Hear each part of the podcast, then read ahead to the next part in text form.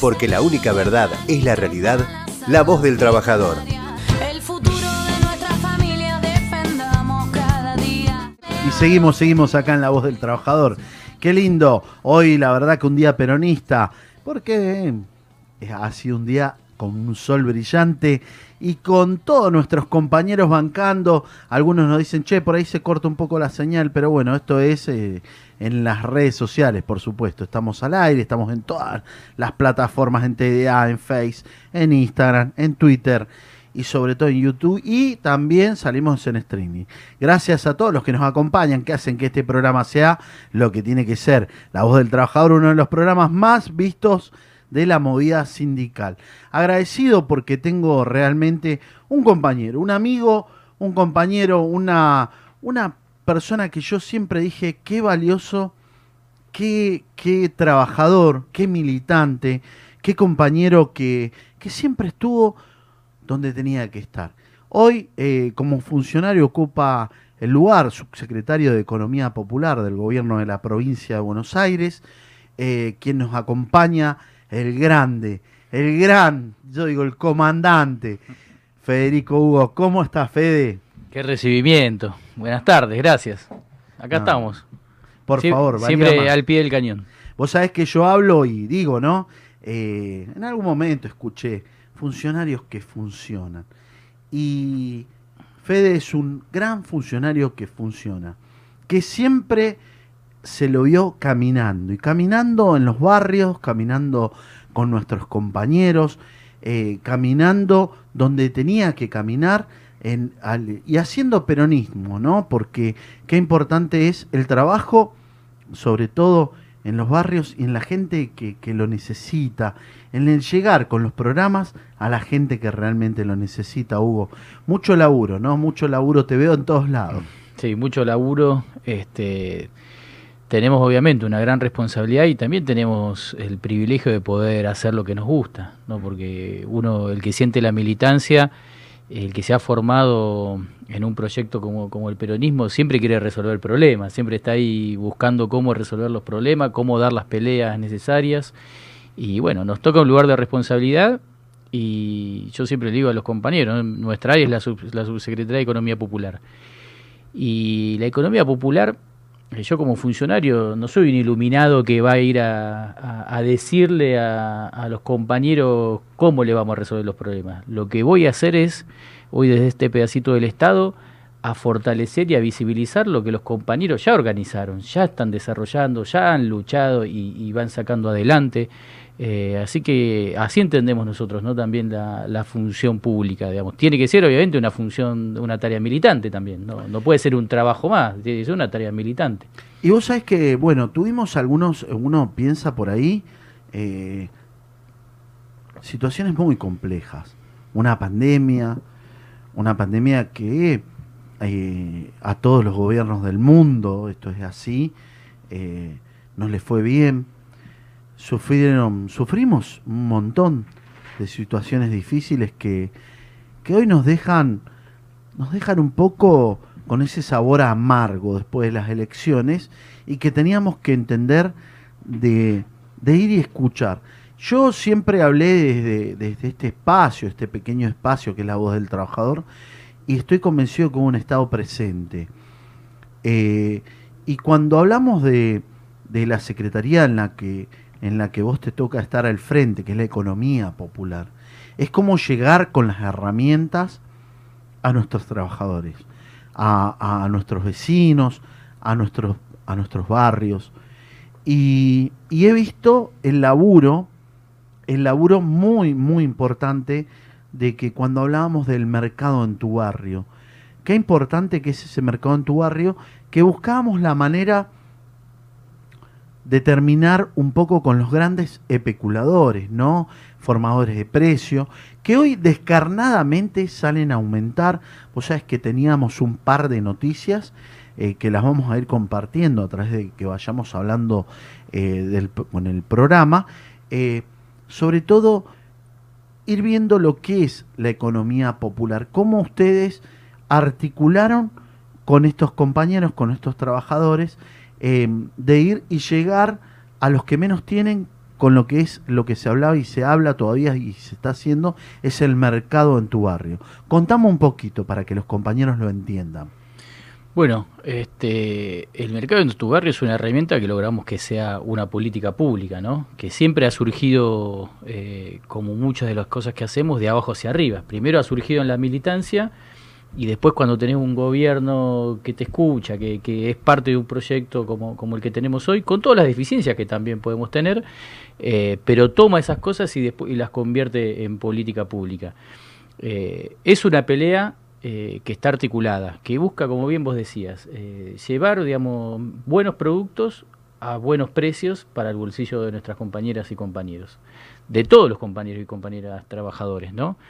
Eh, y además se articula con distintas políticas, porque hoy tenés el mercado en tu barrio, tenés el mercado federal ambulante, ahora lanzamos una nueva, hace un ratito estuve en, en Merlo y en Ituzaingó, eh, con Emilio, con el compañero Pérsico, y lanzamos almacenes, estamos empezando a armar almacenes populares que tienen dos objetivos principales. Uno ese, ¿no? Llevar a buen precio productos a nuestra comunidad, productos, alimentos, ¿no? A nuestra comunidad. Y el segundo objetivo es que en su mayoría son productos que producen cooperativas, fábricas recuperadas, pequeños productores, este, unidades productivas, panificadoras cooperativas.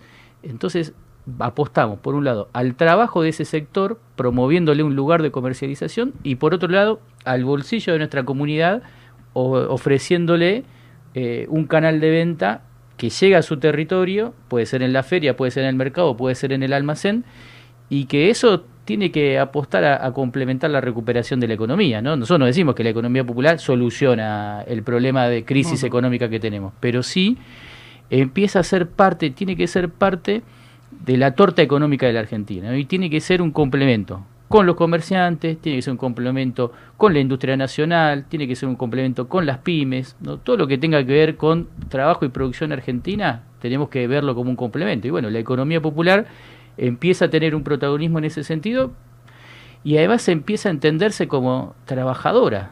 ¿no? Pues también es eso, eh, hoy lo charlábamos con algunos compañeros. Quienes hacen la economía popular, quienes desarrollan esa economía, también son trabajadores y trabajadoras, Totalmente. que estaban fuera de la representación sindical porque no tenían un laburo Sí, formal. sí, sí, sí. Este, y hay algo que el peronismo nos enseñó. Para que haya derecho tiene que haber sindicato. ¿No? Para que un trabajador tenga derecho, no, no existe el trabajador individual si- con derecho. Ni, ni siquiera el monotributista a veces no tiene los derechos que le corresponden en términos laborales. Entonces, esta economía también empezó, aprendió de ese movimiento obrero, empezó a armar también su espacio sindical y hoy empieza también a confluir con la CGT en esa mirada de vamos por los derechos de todos los trabajadores, ¿no? De lo que están en blanco, de lo que están en negro, de lo que están en gris, de todo ese amplio movimiento nacional de, trabajadores que tiene la Argentina.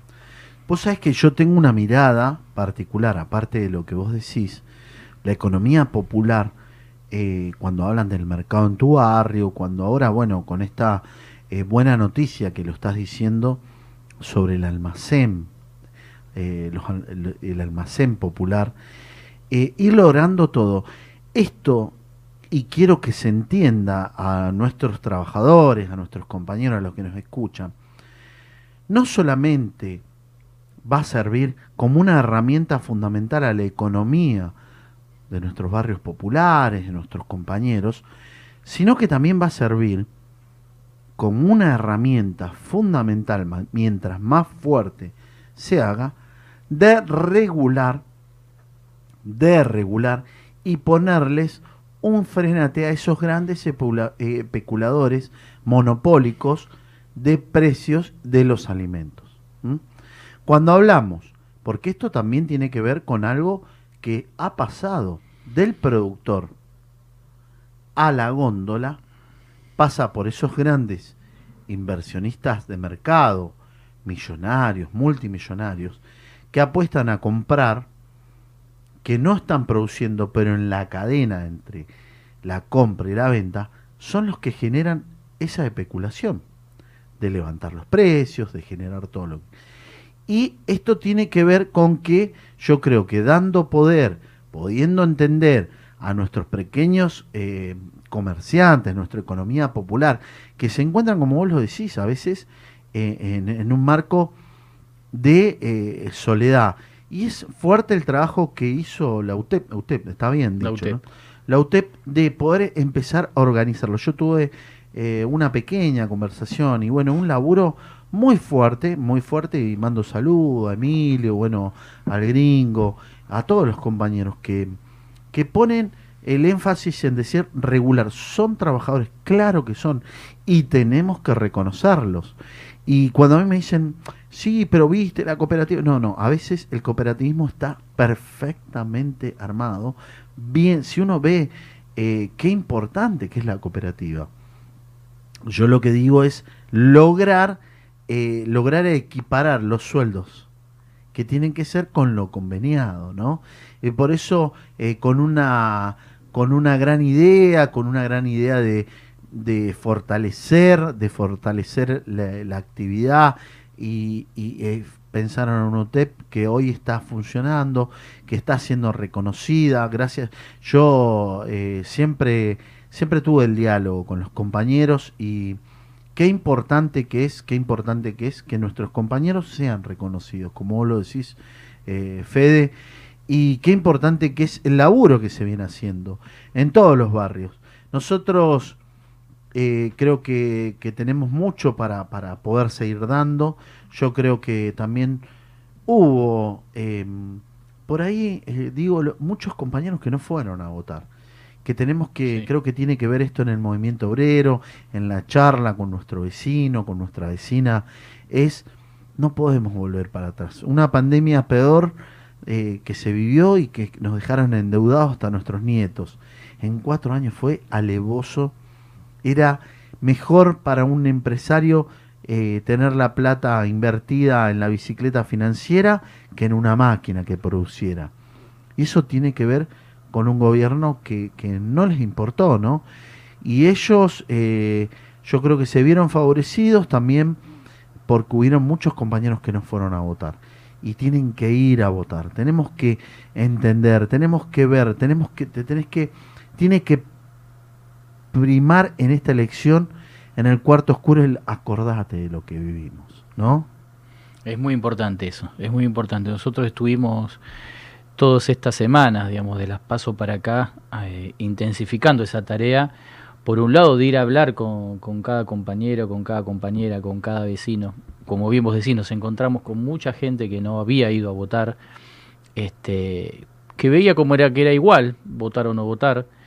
Y ahí es el momento para poder reflexionar con ellos. Digamos. No- Nosotros eh, te- entendemos que no tenemos que enojarnos ni con el que no fue a votar ni con el que nos votó en contra, sino poder entender por qué y también poder eh, charlar con ellos para, si podemos, hacerles entender el para qué necesitamos que nos voten. ¿no? Claramente hay, hay una discusión permanente de proyectos de país este, que se juega en cada elección, ¿no? que se juega en la posibilidad de tener más fuerza para un proyecto que integre o tener más fuerza para un proyecto que nos desintegre, como han sido los cuatro años anteriores, antes de la pandemia. Eh, y hay una tarea militante ahí que es importante, que le intentamos dar, que se tiene que complementar, ¿no? Con de después tener un gobierno que esté a la altura, que pueda ir haciéndose cargo de los problemas, eh, que podamos construir esta unidad que logramos en las elecciones del 2019, que nos permitió volver a recuperar el gobierno, pero que todavía no consolidamos a ese frente de todos como un frente que esté institucionalmente organizado po- en términos políticos, para que no sea solamente para juntar votos, sino que sea principalmente para gobernar en función de los trabajadores y las trabajadoras y en función de toda nuestra comunidad. Hay un desafío importante. eh, y también tenemos el desafío, eh, sea cual sea el resultado de este 14, del 15 seguir trabajando, ¿no? Porque mm, si ganamos vamos a estar muy felices y vamos a tener más condiciones, digamos, vamos a estar con más fuerza para ir hacia adelante. Y si nos toca perder, tenemos que tener las mismas convicciones y la misma fuerza para saber cómo resolver lo- la, la situación que nos toca, ¿no? Porque el- si tenemos claro hacia dónde queremos llevar este país, también tenemos que saber que como bien decías, estos mismos especuladores que, que, te, que te manipulan los precios, que, que especulan con esas cosas, son también los mismos que intentan permanentemente con distintas acciones desestabilizar a nuestro gobierno. Que desestabilizar no quiere decir que se caiga, sino que te pone todo el tiempo una agenda que no es la agenda de nuestro pueblo, que no es la agenda en donde nos tenemos que ocupar de resolver el tema del laburo, el tema de mejores condiciones para, para la exportación, el tema de la soberanía. Digamos. Entonces nos vamos en la agenda que ellos pretenden. Eh, hay una tarea, hay una tarea y, tenemos que hacernos cargo. Y también tenemos que hacernos cargo de que si nos equivocamos, la gente te lo marca, ¿no? Este, o si no hicimos lo suficiente, el pueblo también te lo marca. Este, y entonces tenemos que saber volver a- al rumbo que, que nos toca y, ojalá, digamos, a partir del próximo 14 de noviembre estemos más fuertes para lo que se viene. Porque lo que queremos nosotros es que este proyecto, más allá de lo electoral, tenga muchos años por delante para poder avanzar, ¿no? Venimos muy, de muy atrás, entonces necesitamos muchos años para revertir. Organización que vence al tiempo. Eh, qué importante, eh, yo vos sabés que, no sé si te pasa, me gustaría preguntártelo. Yo, después de, de las elecciones, en algunos distritos, como que vi un frío de la militancia, no sé si de la militancia, pero de los dirigentes, un alejamiento, em, como que uno por ahí piensa, che, querrán bajarse del barco. Eh, empecé a ver, qué sé yo, yo por ejemplo, en Vicente López, em, vos veías el equipo de Macri, ¿viste? Eh, y en algunos lados he visto el equipo del nombre y alejarse de todos, no sé, Mm. un alejamiento. Em, por ahí son estrategia de campaña, ¿no? Puede ser, yo noté mucho, o sea, no nos esperábamos, quizás estábamos muy confiados con que íbamos a ganar en las pasos, ¿no? Ah, mira. Y perder también es un golpe, si no te lo esperás. Eh, entonces te genera incertidumbre. Vos venías con una apuesta y de repente se te dio vuelta la, la tortilla. Y ahí vienen los grandes managers y dicen, no, Te generó incertidumbre y cuando uno pierde también afloran a veces contradicciones que cuando ganás no las tenemos medio ahí contenidas. Y bueno, fue toda esa primera semana, todos esos primeros 10 días después de, de haber perdido, que fue medio una cosa de que renunciaban, no renunciaban, cómo seguimos, que sí seguimos, cómo, etcétera, hasta que se vuelve a ordenar este, y empezamos a hacer la evaluación y esto que vos dijiste al principio, nos damos cuenta que muchos no fueron a votar, que no es que nos vota, no es que perdimos porque hubo más gente que nos votó en contra. Perdimos principalmente porque hubo mucha gente que no nos fue a votar. Este, porque cambiemos, no es que se llevó todos los puntos que nosotros como frente de todo habíamos tenido en, el, en la elección anterior. No estaban los votos esos, ¿no? O alguno estaba en otro disperso en otro partido, teniendo en cuenta que además era una paso, pero en su mayoría no estaban. Entonces, también es un mensaje que nuestro parte de nuestro sector no ha llegado a votar, también es un mensaje, ¿no? Este, ese no voto. Eh, y después fue- esa evaluación. Y bueno, ahí hay que poner mucho el ojo. Y repito, volver a ordenar, creo que eh, nuestra fuerza interna como frente. Mientras mejor esté nuestro frente internamente, mejor vamos a poder hacer hacia el afuera. Mejor vamos a poder gobernar, mejor vamos a poder pararnos frente al Fondo Moneta- Monetario, mejor vamos a enfrentar a los especuladores, mejor vamos a resolver el tema de, de los precios, por ejemplo. Este, es muy importante, ¿no? Este, la eh, unidad en, en su máximo orden. la unidad y el proyecto. Porque también la elección nos dejó ese aprendizaje. Con la unidad sola, en el 2019 era la necesidad de la unidad para ganarle a Macri. En el 2021 nos dimos cuenta que además de la unidad, hacía falta la homogeneidad. De decir, somos todo esto, somos un frente y que quiere ir para este lado. No, que dentro del frente vos para un lado, yo voy para el otro y el otro va para otro. Vamos todo para el mismo, por lo menos que sea un, un- un- un mismo canal.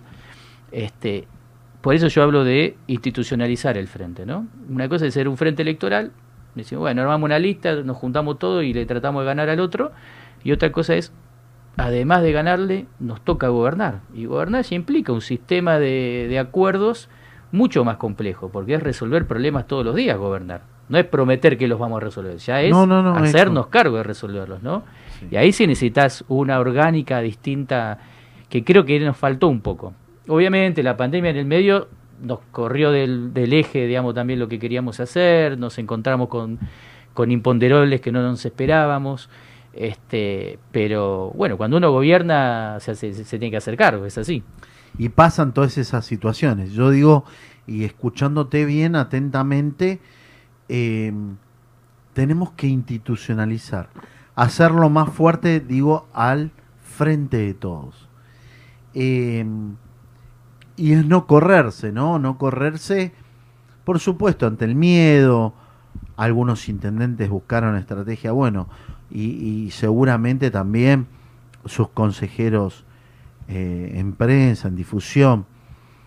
Pero yo creo que tenemos que redoblar la apuesta eh, y buscar eso, institucionalizar. Vos lo dijiste bien. Eh, porque a veces al otro día era tirarnos las culpas entre Claro. todos, ¿no? Y culpable este, el otro no jugó, viste a este que le pagaron tanto y no hizo nada, y al otro. Eh, también un poquito de sinsabor en, en, en los armados de las listas. Em, bueno, a mí, yo te lo cuento, esto entre nos y, acá los compañeros que nos escuchan, que nos ven. eh, por ahí siempre llega ese momento de decir, no, bueno, pero no nos convoca. Yo creo que es pensar en el proyecto, pensar en la Argentina, pensar en la Argentina que realmente queremos, pensar en que en la unidad que es tan difícil, ¿no? Y eso es lo que hay que predicar, el, el hablar con todas y todos.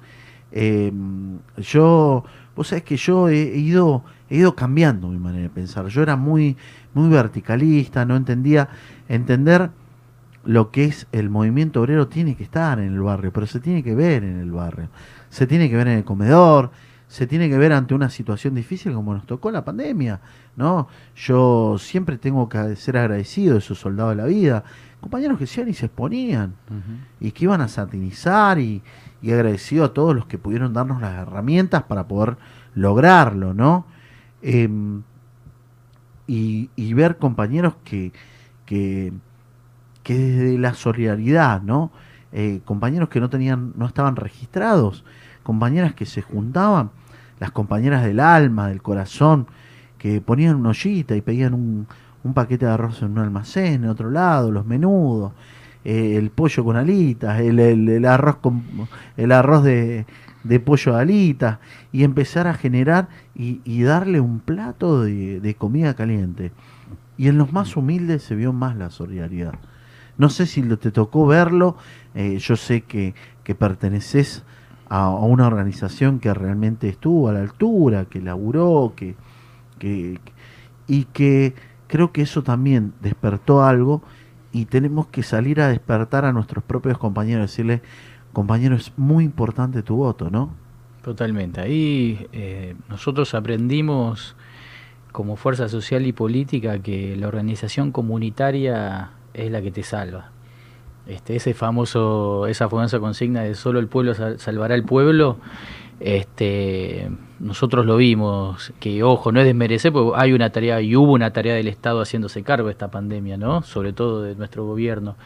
Pero si no hubiese existido eh, por abajo organización comunitaria, organización de los trabajadores, sectores eh, que ya venían, digamos, contra, en el, durante el macrismo haciéndose cargo de mucha contención social, este, quizá la pandemia hubiese sido más brava, eh, sobre todo en los barrios populares que capaz que no tenías espacio para aislarte, que capaz que tenías que salir a laburar igual porque si no no morfabas, o tenías que ir a rebuscártela igual este, porque no tenía un colchoncito para bancar eh, el, el momento de la cuarentena, eh, o no tenías para la higiene, ¿no? no capaz no tenías para el alcohol en gel. Acordate sí, que sí, la primer pasó, momento, en la cuarentena más dura, el alcohol en gel eh, No era, como el, era como el dólar más o menos eh, lo que valía. Bueno, te, Este, permitime contarte algo que a mí me pasó. Eh, no estaban los barbijos de China, no habían llegado. Claro, no habían llegado los y barbijos. nosotros tuvimos la posibilidad de que un compañero, mando saludos de Setia, me dice, Ricardo, conseguimos algo de, mat- de materia prima. Y después conseguimos nuestras costureras solidarias. Muchos lugares pasó eso, sí. 20.000 barbijos logramos hacer, las compañeras se pusieron rápidamente y bueno, nosotros hacíamos eh, el satinizado y, y regalábamos barbijos. Y bueno, eh, todo un proceso, ¿no? Desde, desde el embolsado, de tener todos los cuidados. Y vos sabés que, qué importante, porque automáticamente eh, fue so- le- eh, los compañeros solidariamente fueron, fueron a hacer. Y esto tiene que ver con un país eh, que tiene que, que nosotros la Argentina es muy linda, nosotros tenemos compañeros muy valiosos. Y creo que mirando para adelante, eh, yo digo, y, ahora empezamos la parte del programa para adelante, ¿no? Eh, que creo que tiene que venir la vivienda social, tiene que empezar a, a generarse. eh, las 3T es muy importante. Eh, yo creo que, que, hay que verlo y por eso preguntarte para adelante, ¿no? Eh, ¿Cómo venimos? ¿Qué pensamos para adelante? ¿Cuál es el, cuál es el proyecto que tenemos desde la Secretaría de Economía Social? ¿Cuáles son hoy las herramientas que hay? Y después, cuando me diga la producción, vamos a tener un minutito como para pasar y que sepan los compañeros, eh, sobre todo en dónde estás, ¿no? Una secretaría muy importante, ah, me está diciendo la productora, lo podemos pasar para ya introducir a los compañeros que nos están mirando. Miles de bonaerenses forman parte de la economía popular. Trabajadores y trabajadoras que se organizan en postas sanitarias. Acompañan la trayectoria educativa de chicos y chicas. Mejoran el hábitat barrial. Elaboran kits sanitarios. Están al frente de comedores y merenderos. Recolectan y tratan residuos. Se dedican a la venta ambulante cultivan alimentos, desarrollan ferias barriales, recuperan fábricas o pintan escuelas. Trabajadores y trabajadoras esenciales para su comunidad. Economía popular es trabajo.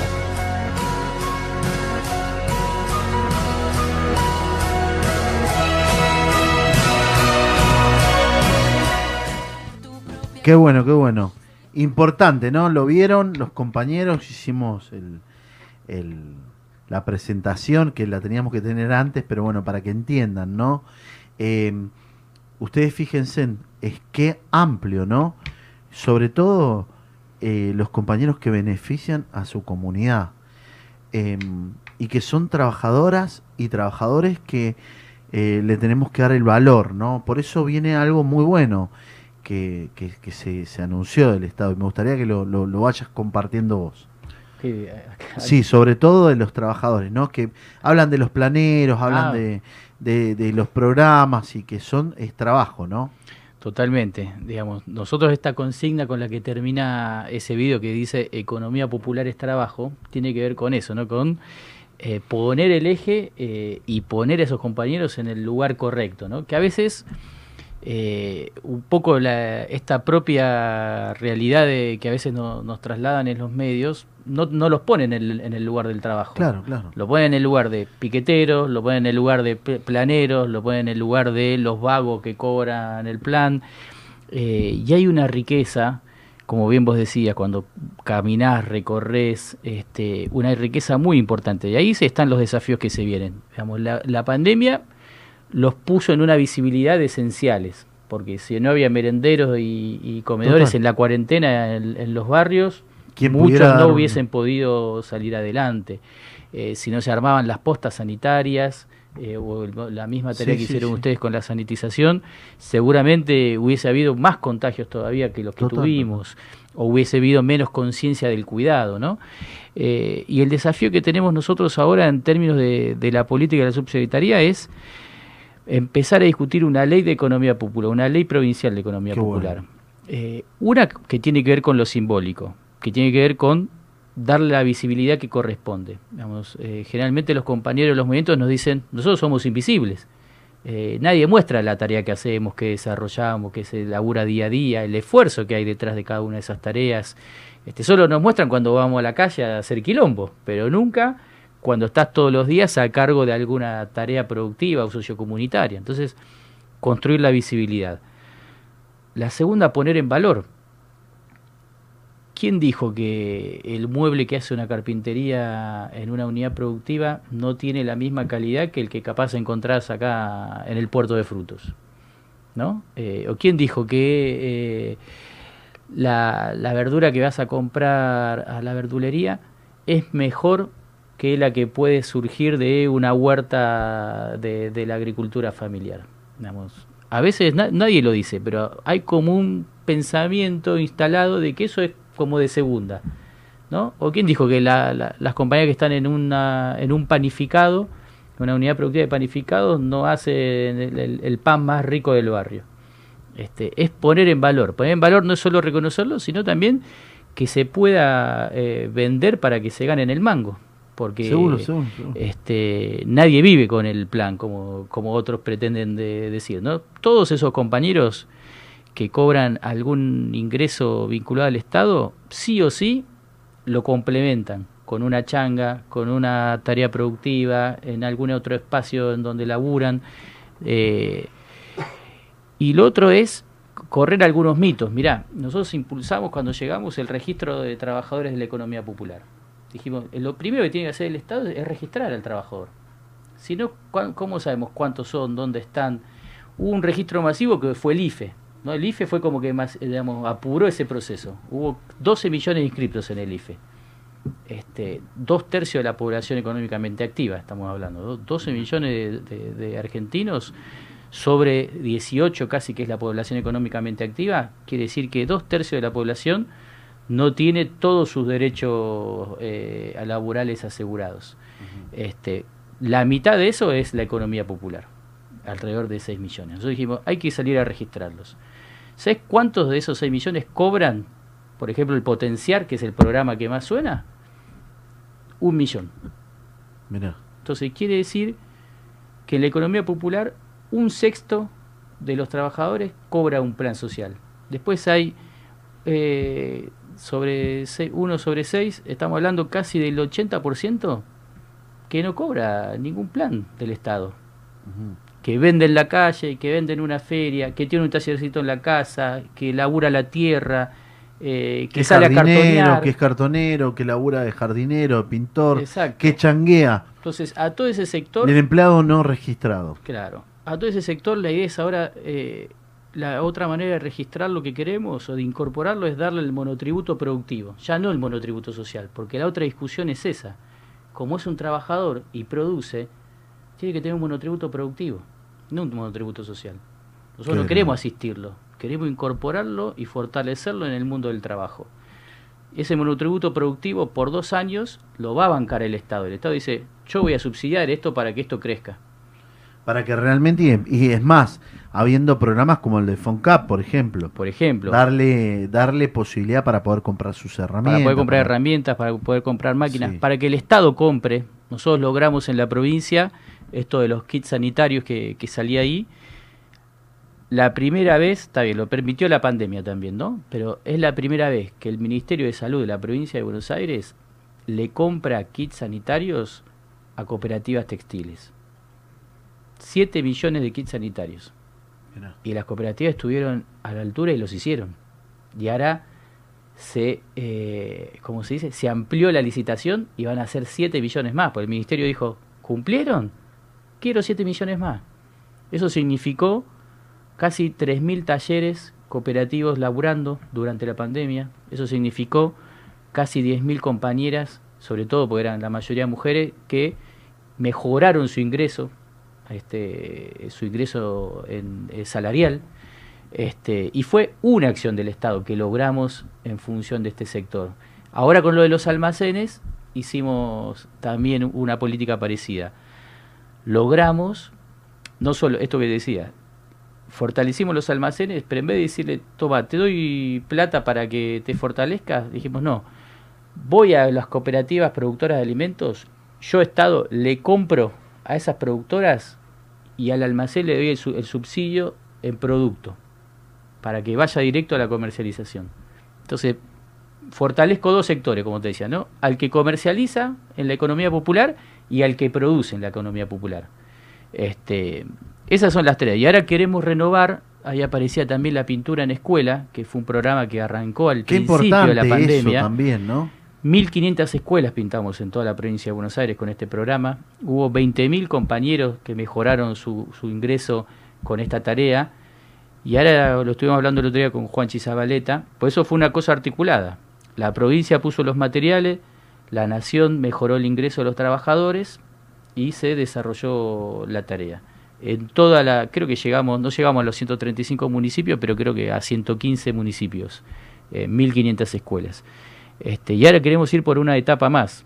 Y que eso además, todo lo que genera en términos de, de ingreso de los compañeros, va a la economía local, va al almacén, va a comprar zapatillas, va a pagar las cuentas en el barrio, eso empieza a circular y tiene que ayudar a fortalecer otros trabajos también, ¿no? Y, y después la otra mirada que queremos empezar a, a desarrollar tiene que ver con eso.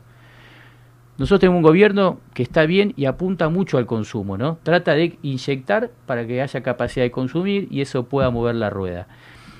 Bueno, pero eso nosotros decimos, hay que complementarlo con generar mejores condiciones de trabajo, no solo mejores condiciones de consumo. No es automático que por co- todo el mundo consuma más, los trabajadores van a tener más derechos. Entonces, tenemos que también poner el ojo en las condiciones de trabajo. En esto que te digo, ¿no? Casi 12 millones de trabajadores que quizá tengan hoy un manguito más en el bolsillo, pero no tienen los derechos como trabajador o como trabajadora. Bueno, ahí nosotros queremos aportar de la economía popular y obviamente eso después tiene que ser una tarea con el Ministerio de Trabajo, tiene que ser una tarea con el movimiento obrero también, este, en donde decimos, bueno, si la población económicamente activa, los trabajadores argentinos son 17, casi 18 millones, ¿cómo nos damos tareas de política pública para alcanzar con derechos a todos? Y que eso va a permitir, eso va a después repercutir en consumo. Nosotros decimos, quizá hay que empezar al revés. ¿Por qué no vemos primero por los derechos y que eso después va a repercutir en consumo pues, automáticamente? El trabajador está mejor y construye su casita, mejora, trata de comprarse un auto mejor, digamos, todo el tiempo lo invierte, lo invierte en su familia, compra ropa, ¿no? Entonces, este, Fortaleciendo la economía interna, exacto, generás que también se mueva. exacto. Eh, ¿Qué pasa? Vos sabés que yo lo, lo discutía, no sé si vos lo, lo- notaste en este diálogo que tenemos, eh, Fede. Yo veo que grandes empresas que tenían departamentos, así me lo hablaban. Hay grandes empresas que tienen departamentos que se sirven de los programas del Estado. Ahora, tenemos un problema nosotros también. Yo creo que no sabemos articular las políticas, los programas que tenemos que llevar también a esos medianos, pequeños empresarios para que lo sepan. Vos fíjate lo que pasaba. Nosotros hemos ido a empresas que, que tenían problema con los trabajadores y me contaban compañeros de la actividad de, de diferentes sindicatos que venían y le decían, no, pero eh, nosotros no tuvimos la ATP, nosotros no nos pagaron esto, no nos pagaron lo otro, nosotros no pudimos ser beneficiarios porque es un lío. Oh, dice, le preguntaban pero ¿cómo? ¿Por qué? No, porque el contador nos dijo que, que no podía entrar, que siempre las páginas estaban caídas, que siempre... Claro, eh, fue un negocio terrorífico para los contadores. Claro. ¿Por qué? Porque venían todos a preguntar. Entonces, los tipos que, ¿cuál era la más fácil? No, mirá, es un quilombo, te piden el ADN de... Mentira. Mentira. ¿Era por qué? Porque tenía una cartera de clientes de empresa donde yo realmente le tenía que hacer la liquidación de haber. Y vos imaginate, cargar de una empresa, la eh, llevar la contaduría y tener que entrar en el programa y cargar cada CBU de cada trabajador. Y no, tengo que contratar a un empleado administrativo. No, no, no, no, no les no, no te, dan- no te dan bola, no entras nunca. Claro. ¿Entendés lo que te quiero decir? Terrible. Y por eso los que fueron beneficiados fueron esas grandes empresas que ponen departamentos para O sea, tiene beneficiarse de los programas. para eso. Claro. se Y vos eso. tenés el pobre em- eh, eh, eh, pyme que tiene 20, 30 a 40 empleados y que va al contador y dice, mira, tomá, ahí tengo, a ver, fíjate si puedo. No, no, mirá, Carlito, no, es imposible, te cuento, yo ayer estuve... Te- eh, que me lo decían los mismos gremios, te lo viene, te lo cuento. Y yo, que, como el verduguean y verseaban los contadores. ¿Qué le decían los contadores? No, no, tienen 3 de la mañana, estábamos y no podíamos ingresar. Mentira. Fíjate la locura, ¿no? Eh, ¿Qué pasó también en muchos lugares que todos le echan la culpa a algún, algún que otro actividad, ¿no? eh, en, la, en el encuadre gremial. Te cuento porque esto también pasó en el encuadre gremial. Yo venía a Carlito y le decía, eh, dejaban en el estudio del contador tanto y decía, ¿y a dónde lo vas a registrar a los trabajadores? Y buscaban el que pagaba menos por convenio colectivo. Eh, Claro, entonces vos tenías un ferroviario que estaba en Pastelé, un ejemplo. Eh, un floricultor estaba en el. eh, era floricultor. Y, no, te- y era herrero. Y tenés compañeros que pasó con comercio, pasó con un montón de actividades. Entonces, eso, son los contadores, que no lo saben, no, no, nadie lo. Ahora, todos somos unos vagos, todos somos unos quilomberos, somos todos. Entonces, ese es el problema, que uno dice, eh, bueno, y cuando naciste, ¿qué querés? Y quiero ser empresario, si es el que menos les pega. Ahora, para ser empresario tenés que... eh, eh, muy difícil, muy difícil, y estamos en una sociedad que se vende, y que se vende a través de eh, los canales de televisión. Pero también tenemos hoy, lo que yo digo, y siempre lo remarco, eh, hoy no ven tanto los canales de televisión. Hoy existe esto que es el celular. Claro. Y el compañero, eh, yo siempre lo, lo- lo cuento, el compañero, yo creo que hoy va hasta el baño, entra al baño Con el teléfono. con el teléfono, pero porque nos hemos, eh, tenemos un- una adicción de, de mover la información, de estar... Y, y por ahí muchas de las informaciones que uno escucha, entiende, es a través de las redes sociales, es a través del teléfono, es a través de... Entonces, nosotros creo que tenemos hoy también, tenemos que aprovechar nuestro lugar para trabajar ahí. Por eso agradecido eh, a todos los compañeros que nos siguen, que nos escuchan, porque ya cerrando el programa tenemos casi mil compartidos. Y esto tiene que ver con el movimiento obrero, con que tenemos muchos gremios, muchos compañeros que, che, interesante, vamos a ponerlo. Por eso es que te preguntaba eh, qué se venía para adelante, qué era lo que se viene para adelante, cómo podemos integrar, cómo podemos regular, qué importante que es el mercado en tu barrio que regula, qué importante el laburo de ese trabajador que adquirió un potencial y que hoy va a hacer un trabajo y que está buscando tratar de entrar en la formalidad. Qué importante ese, ese compañero que estaba en una pequeña pyme, una fábrica, y que vino el dueño y dijo, no me importa el activo lo que tengo, me voy a la miércoles, dejó a todo el mundo colgado y hoy es una fábrica recuperada. Qué importante que es decirme que hoy 7 millones de kits, puede ser, Estu- eh, escuché mal. Y vamos por 7 más, 14 van a 7 ser. millones de kits sanitarios se cumplieron, se entregaron en tiempo y forma y con todas las normas correspondientes. Y eso tiene que ver con el trabajo de nuestros compañeros y compañeras. Qué importante. Esto es lo que hay que decir. Esto es lo que tiene que ver y lo que se tiene que decir. Esto es lo que tenemos que mostrar. Qué importante que es nuestro trabajador, eh, eh, eh, trabajador de la economía popular, que sirve para mejorar una sociedad.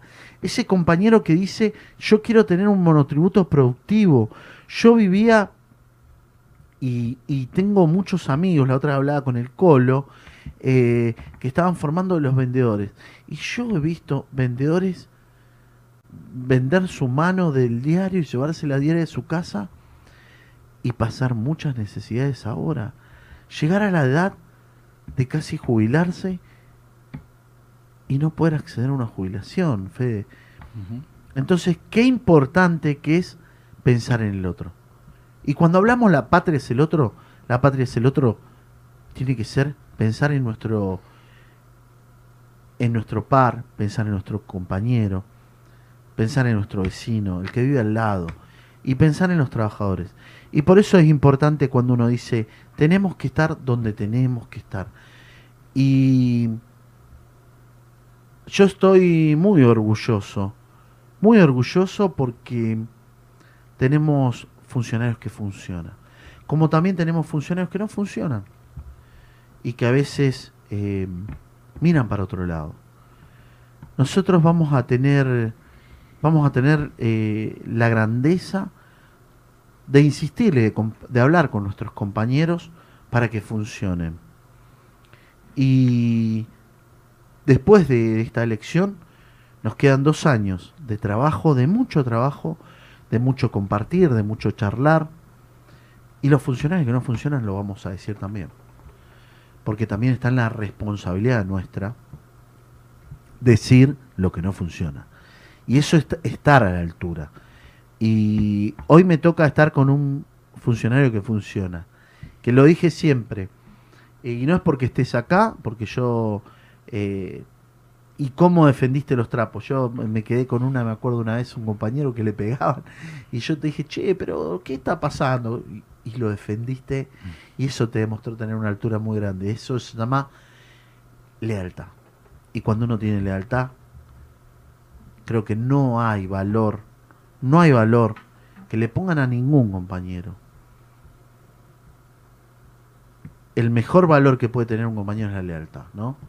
Fede, no sé, para ya ir cerrando, me gustaría, bueno, eh, la verdad que ha sido lindo escucharte, entender, me gustaría invitarte más seguido, seguro con una producción, porque venimos trabajando y estas son las cosas lindas que hay que contar, ¿no? Y yo quiero ser un, un pequeño espacio, un pequeño espacio que es la voz del trabajador para contar las cosas lindas que se hacen y que tienen que ver y que tienen que ver con vos, con el trabajador, con tu vecino, el, que tiene que ver con no discriminar, con, con ver y entender que somos todos trabajadores, ¿no? Tal cual, tal cual. Te agradezco, te agradezco las palabras. Aprovecho para mandarle un fuerte abrazo a las compañeras y compañeros que nos ven, que nos escuchan. Es muy importante, es muy importante contar con medios compañeros, con medios comunitarios, con medios que expresen la voz de los que muchas veces no se expresa eh, o que no permiten expresarse, eh, porque también es- eso tiene que ser parte de- del proyecto, ¿no? Eh, hay algo en donde o algo que nosotros aprendimos permanentemente en esta tarea que- puede ser la militancia en donde nos toque, en el territorio, en el movimiento obrero, en la función pública. Siempre es muy importante, aunque capaz que no tengas todas las postas de cómo hay que hacer las cosas, tener claro en, en qué lugar te tenés que parar. ¿no? Si uno tiene claro en qué lugar se para, es más fácil después encontrar el cómo hay que hacer las cosas. Y Nosotros tenemos claro que hay que pararnos siempre del lado de los trabajadores. Este, hasta a veces cuando no entendemos por qué, no hay que, no hay que dudarlo. Porque en algún momento uno entiende el por qué. Este, por lo menos eso para mí eh, siempre ha sido un aprendizaje en la militancia, ¿no? Eh, porque uno intenta construir estrategias, intenta construir análisis, va en busca siempre de soluciones y no es tan fácil, porque vivimos en un mundo que, digamos, que generalmente te lo domina un sector que, que no pretende que uno como, como trabajador, como comunidad avance solidariamente, ¿no? Este, entonces a veces te hacen, te quieren hacer perder, a veces las redes ustedes las hacen funcionar bien, pero muchas veces las utilizan, digamos, hay sectores No, que las no, utilizan seguro. para, te sobreinforman para que en realidad no te no entiendas nada. Este, entonces cuando es un, digamos, no, no una recomendación, pero algo que quiero compartirle a los compañeros y compañeras que nos escuchan, cuando estén perdidos, cuando no sepan por dónde es, tienen que saber y tienen que pensar dónde me tengo que parar. Me tengo que parar siempre al lado de los trabajadores. Y ahí van a empezar a encontrar el caminito si no lo, si no lo tenían claro. Así que gracias porque vos también marcás permanentemente desde este micrófono y de la militancia permanente en la CGT Zona Norte que el camino es por ahí también. Bueno, eso es eh, la, construcción. Vos sabés que, eh, contándote rápidamente, yo hace, sí, dos años y medio que me toca, eh, bueno, estar al frente, digámosle, que siempre estuve, con- siempre estuve em, trabajando, laburando por ahí desde mi gremio, desde los ferroviarios. Yo soy de la Unión Ferroviaria, todos lo saben, eh, gremio cual amo, vivo, mi pasión. Eh, pero cuando me tocó eh, dar este paso, por supuesto que cuando hablé con mis pares y me dijeron, Ricardo, creo que, y me dieron el apoyo, entendí que era con todo. Si no iba a haber gremio grande ni chico, decía yo, cuando asumí, sino que somos todos trabajadores. Y, mm, y tenía que ver con la militancia, tenía que ver con que, che, yo muchas veces critiqué, yo decía, ¿por qué se habla de lo territorial? Cuando el movimiento obrero vive en el territorio, vive en el barrio. Pero tenía que ver y tenía que demostrar que nosotros íbamos a caminar los pasillos del barrio, con que nosotros íbamos a estar en los merenderos como lo estuvimos, nosotros íbamos a estar sanitizando. Y no solamente en el conflicto, no solamente en el conflicto en la puerta de la fábrica, en cada lugar donde nos llamaran que estuvimos y estamos, sino que tenía que ver con un trabajo que tenga, que tenga absolutamente una, una hermandad con todas las organizaciones y con el barrio. Y a nuestros compañeros le decimos, vos tenés que ser libre de elegir en la organización que te sientas cómodo, pero militar. Y, y bueno, me encontré con un montón de cosas, ¿viste? Te dan, algunos tienen celos. eh, me ha pasado que muchos tienen sentido de pertenencia, ¿viste? Y por ahí se creen, y se creen que son dueños del barrio, ¿viste? Y uno no es dueño del No, barrio. Nosotros somos, nosotros somos laburantes y uno entiende, ¿viste? Y hablar con algunos compañeros, por supuesto que, ¿viste? Que se sienten, no, ¿y qué, qué, qué hacen? Eh, eh, y los laburantes vivimos en el barrio. Entonces yo abrazo a todas las organizaciones sociales, a todas, ¿eh? que tengan que ver con que con dar una mano y pensar, Fede, pensar cuando decimos que no sea para afuera, que sea realmente eh, en el lugar que tiene que ser. La patria es el otro. Y tiene que ser con nuestro prójimo. Y tiene que ser con el trabajar. Por eso eh, celebro, celebro todo el laburo que ha hecho el movimiento Vita. Me hago cargo de compañeros que valen oro. Un, saludo para el Patito, para mi amigo de Luján. Eh, Patito ya pronto te voy a ir a ver. Eh, el gringo, el gringo que, que una, un día a la semana eh, eh, se pone a hacer bloques. Y para no olvidarse dónde viene, ¿no?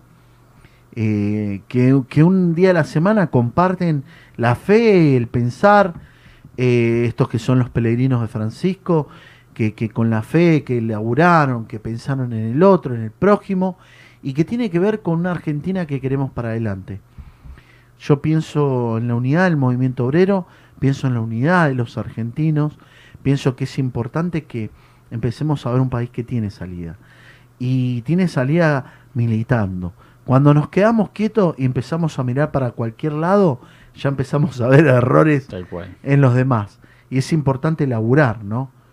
Así que bueno, agradecerte, Fede, la verdad, eh, muy agradecido porque te hayas tomado estos minutos para venir. Eh, sabemos el inmenso trabajo eh, que tenés, el laburo, y yo pegué un llamadito y vos me dijiste, Ricardo, no hay problema. Y eso te lo, lo digo acá en público, eso tiene que ver con un funcionario que, que nunca perdió la humildad, ¿no? Así que te lo agradezco. Llegué justito nomás, llegué justito. Voy a salir rajando también porque tengo que ir a buscar a mi nena, pero. Ay, qué raro que no la este, tra- yo te- bueno. está, acá en el club, está haciendo la tela en el bienvenida, club. y- bienvenida cuando quiera venir, Fede. Dale, Mándale dale, gracias. saludos gracias también a vos y creo que lo importante es eso, ¿no? Eh, eh, los trabajadores y, la Arge- y los compañeros de este pueblo hermoso que es la Argentina, no tenemos plan B, tenemos un solo plan que es ir para adelante.